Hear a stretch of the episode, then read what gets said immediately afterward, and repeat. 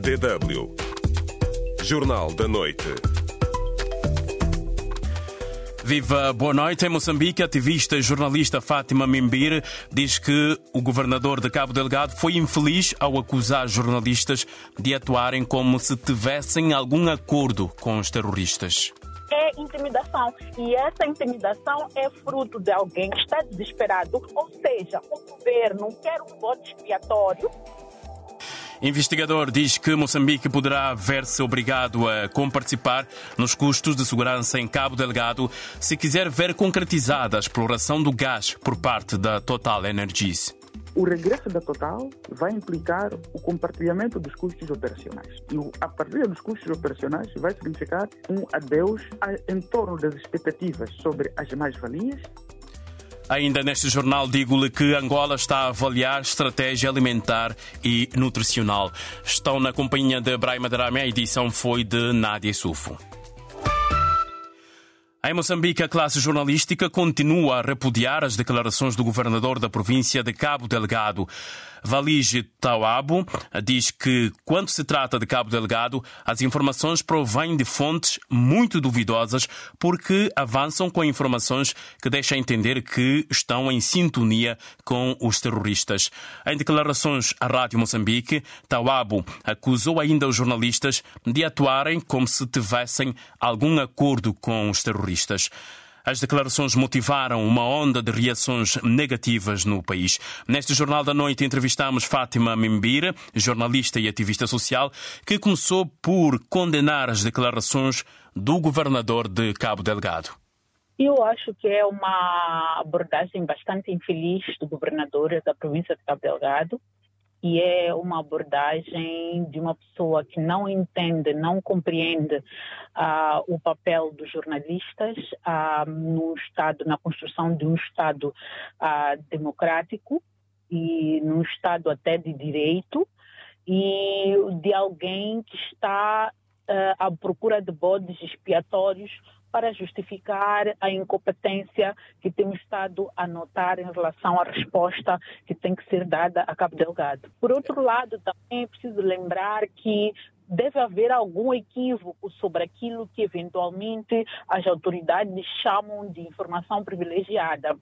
Uh, a minha percepção. Sim, porque ele questionou também as fontes uh, citadas pelos jornalistas sobre atos terroristas e diz que os jornalistas até antecipam uh, os acontecimentos em Cabo Delgado. Como é que podemos enquadrar isso? Não é verdade que haja antecipação por parte de jornalistas uh, de, de eventos em Cabo Delgado. O que acontece é que muitas vezes os jornalistas publicam informação que não chegou ao governo ao nível central, mas que já existe ao nível local, ou que o governo já recebeu tal informação, mas não a partilhou com o público. E porque não partilhou com o público, está na expectativa de que ninguém mais saiba dessa informação.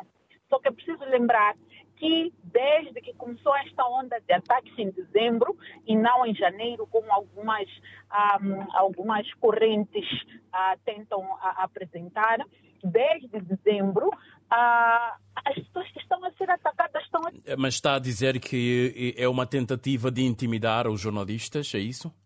Intimidação. E essa intimidação é fruto de alguém que está desesperado porque achou que tinha a situação controlada, ficou a vender durante muito tempo que a situação estava controlada. Quando não estava controlada, simplesmente uh, uh, uh, os insurgentes eventualmente estivessem ou fragilizados ou qualquer coisa, e hoje, de repente, do nada, o ressurgir no momento em que todos estamos completamente desarmados em dezembro, o governo fechou, a Assembleia da República fechou, já não está ninguém, digamos assim, a, a, a, a trabalhar a tempo inteiro, os insurgentes atacam. E atacam a quem? A militares. É preciso lembrar que estão a atacar as posições militares, não propriamente as comunidades. Ou seja, o governo quer um voto expiatório, e neste momento, o bode expiatório mais fácil de encontrar são os jornalistas, porque os jornalistas estão a reportar aquilo que muitos de nós que temos familiares militares já sabemos. Eu posso aqui dizer que eu ouvi, eu, a minha sogra, ouvimos mais de três vezes nas igrejas mães a pedirem orações para Cabo Delgado, a dizerem que em Cabo Delgado está-se a morrer. Então, a grave. Aqueles militares não são robôs. E como é que a classe jornalística tem que reagir a estas acusações? Tem que condenar veementemente, não só a classe jornalística, a Procuradoria-Geral da República, que é o guardião da legalidade, a, o próprio Conselho Nacional de Comunicação Social, o Conselho Superior de Comunicação Social, por todas as pessoas que amam a liberdade deveriam se pronunciar de forma veemente condenando este tipo de posicionamento. Isto é inaceitável. Muito obrigado, Fátima Mimbir, jornalista e ativista moçambicano, por se juntar a nós neste jornal. Entretanto, MISA Moçambique, eh, em comunicado, nota com bastante preocupação o surgimento de mais uma vaga de ameaças contra jornalistas que se dedicam à cobertura independente do conflito de Cabo Delgado. Eh, segundo o comunicado da MISA, a organização diz que pronunciamentos como os do governador eh, de Cabo Delgado devem ser considerados preocupantes sobre sobretudo num contexto em que a hostilidade das autoridades contra o jornalismo independente já levou à detenção de vários jornalistas e ao desaparecimento de pelo menos um repórter em Cabo Delgado. É um comunicado do MISA Moçambique que chegou esta tarde às redações eh, aqui na nossa redação DW África. DW do centro da Europa para si. Hoje, no Espaço Ouvinte, perguntamos como classifica as declarações do governador da província de Cabo Delgado. Recebemos aqui uh, vários comentários no nosso Facebook. Adriano Lázaro diz que são declarações antidemocráticas de um dirigente que tem medo que as pessoas saibam a verdade, o que está a acontecer em Cabo Delgado. Também pode deixar o seu comentário no nosso Facebook. Saiba como pode responder à pergunta do dia no Facebook da DW África. facebook.com DW Português. Estamos à espera das suas reações.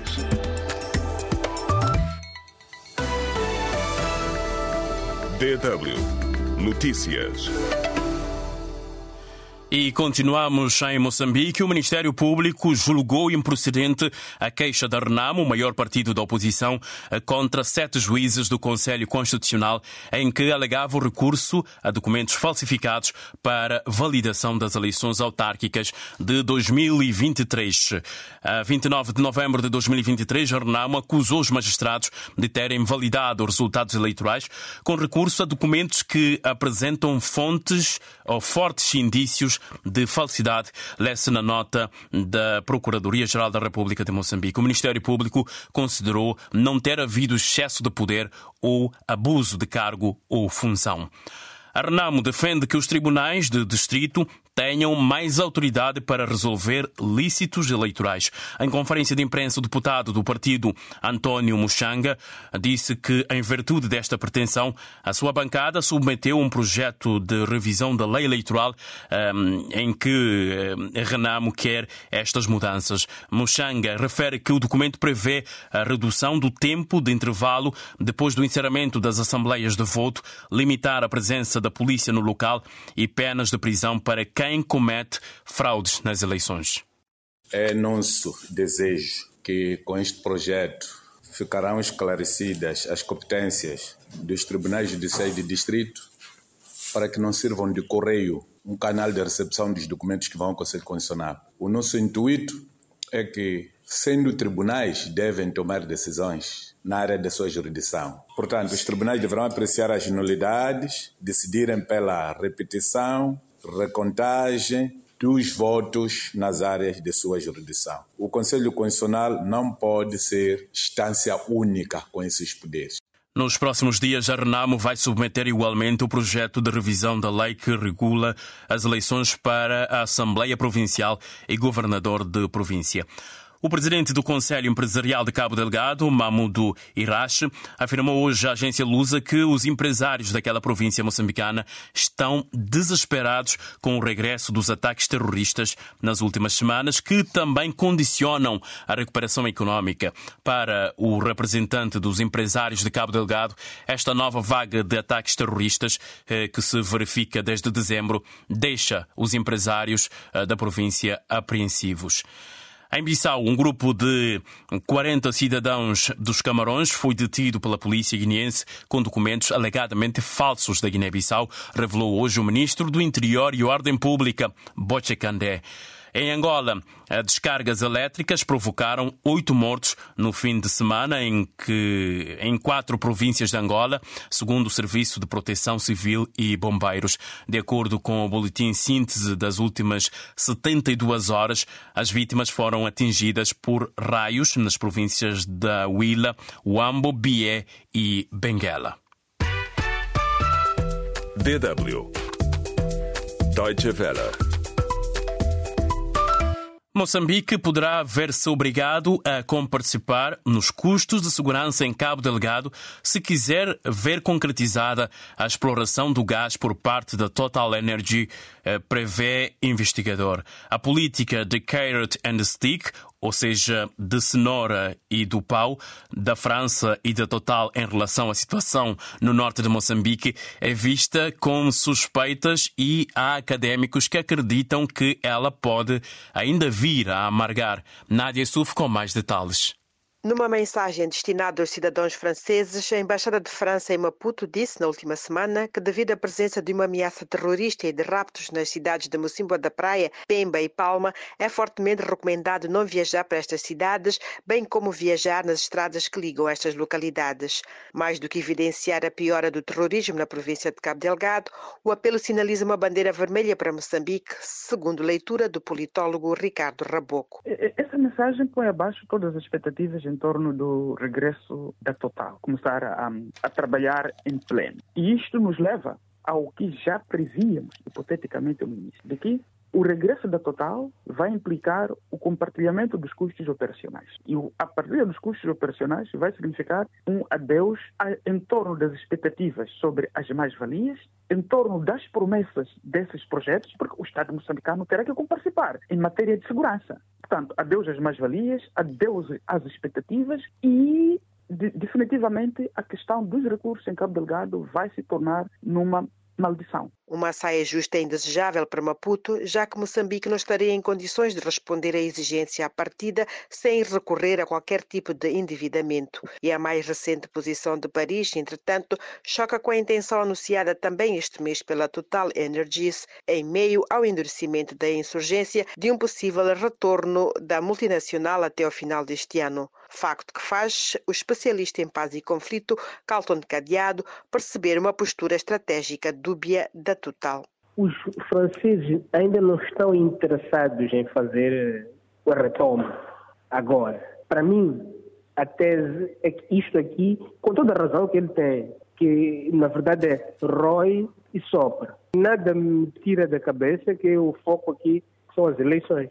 E quem parece não estar a apreciar muito as recomendações de Paris é o presidente de Moçambique. À margem da Cimeira da União Africana, Filipe Nyusi afirmou que cada país tem uma agenda e a agenda é alinhada e integrada. Deve haver um motivo qualquer porque foi feito um comunicado da embaixada, disse o presidente. Nyusi afirmou ainda que a declaração surge quando o país está a trabalhar arduamente para provar ao mundo que está empenhado com os seus parceiros na luta contra o terrorismo. A política de carrot and stick, ou seja, da cenoura e do pau, da Total, poderá cingir-se só à fase do stick, prevê o analista alemão André E haverá de novo uma, uma vira-volta, uma reconsideração da parte da, da, Total Energy, se poderão continuar com, com a preparação de uma exploração do gás ou se deverão novamente suspender os trabalhos devido à insurgência.